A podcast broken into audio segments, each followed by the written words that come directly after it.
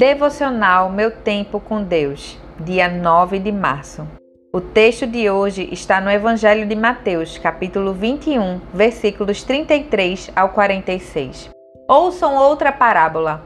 Havia um proprietário de terras que plantou uma vinha, colocou uma cerca ao redor dela, cavou um tanque para prensar as uvas e construiu uma torre. Depois arrendou a vinha a alguns lavradores e foi fazer uma viagem. Aproximando-se a época da colheita, enviou seus servos aos lavradores para receber os frutos que lhe pertenciam. Os lavradores agarraram seus servos. Um espancaram, a outro mataram e apedrejaram o terceiro. Então enviou-lhes outros servos em maior número, e os lavradores os trataram da mesma forma. Por último, enviou-lhes o seu filho, dizendo: a meu filho respeitarão. Mas quando os lavradores viram o filho, disseram uns aos outros: Este é o herdeiro, venham, vamos matá-lo e tomar a sua herança. Assim, eles o agarraram, lançaram-no para fora da vinha e o mataram. Portanto, quando vier o dono da vinha, o que fará aqueles lavradores? Responderam eles: matará de modo horrível esses perversos e arrendará a vinha a outros lavradores que lhes deem a sua parte no tempo da colheita. Jesus lhes disse: Vocês nunca leram nas Escrituras? A pedra que os construtores rejeitaram tornou-se a pedra angular. Isso vem do Senhor e é algo maravilhoso para nós. Portanto, eu lhes digo que o reino de Deus será tirado de vocês e será dado a um povo que dê os frutos do reino. Aquele que cair sobre esta pedra será despedaçado, e aquele sobre quem ela cair será reduzido a pó.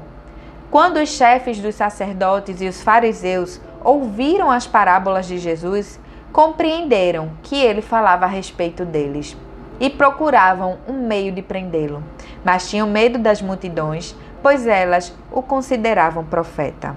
Tema de hoje: um dia haverá acerto de contas. Neste mundo, muita gente vive como se nunca tivesse que prestar contas a ninguém. Mas a regra da vida em sociedade já implica que não vivo apenas para o meu bel prazer. Antes de minha chegada aqui, já havia regras bem estabelecidas de como as coisas precisam funcionar. Ninguém me consultou para saber a minha opinião, mas eu preciso considerar o que herdei. Posso criticar e propor mudanças para melhorar e progredir, mas nunca ignorar as conquistas que se deram antes de mim. As Sagradas Escrituras dizem que este mundo tem um dono e que o criou e cuida dele. Suas criaturas receberam a sua lei mas desobedeceram. Ele mandou seus profetas, que foram recebidos a pedradas, cerrados e mortos. Por último, o Senhor enviou seu único filho, encarnado como servo sofredor. Aqui viveu humildemente, ensinando um caminho de volta para o Pai eterno. Como o filho foi recebido? Foi pendurado numa cruz com uma coroa de espinhos sobre a cabeça. Mataram-no. A história não acabou na cruz. Seu pai o ressuscitou dos mortos e o levou de volta para o céu. Mas haverá um dia em que o Filho do Homem voltará com os anjos para tomar conta do mundo. Aqueles que recusarem a sua mensagem de reconciliação estarão para sempre afastados do Criador. Os que se arrependerem dos seus pecados serão perdoados e viverão no seu reino eterno. Seu pai o constituiu como Rei dos Reis. A injustiça e o mal serão banidos. O seu reino jamais terá fim.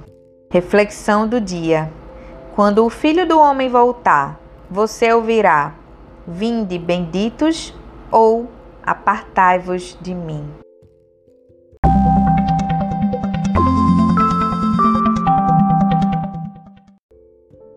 Na leitura bíblica sugerida para a leitura da Bíblia toda em um ano, temos hoje os seguintes capítulos: Deuteronômio, dos capítulos 8 ao 10, e Evangelho de Marcos, capítulo 11, versículo 19 ao 33.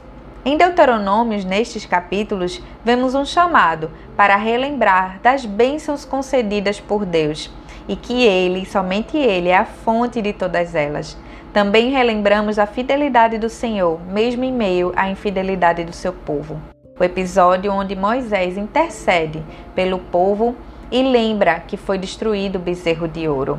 E no capítulo 10, a exortação ao temor do Senhor.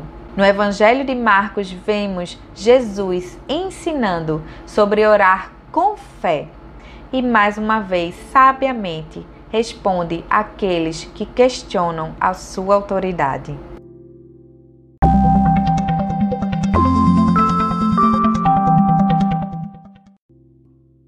Não deixem de ler esses capítulos, compartilhe esse devocional e até a próxima.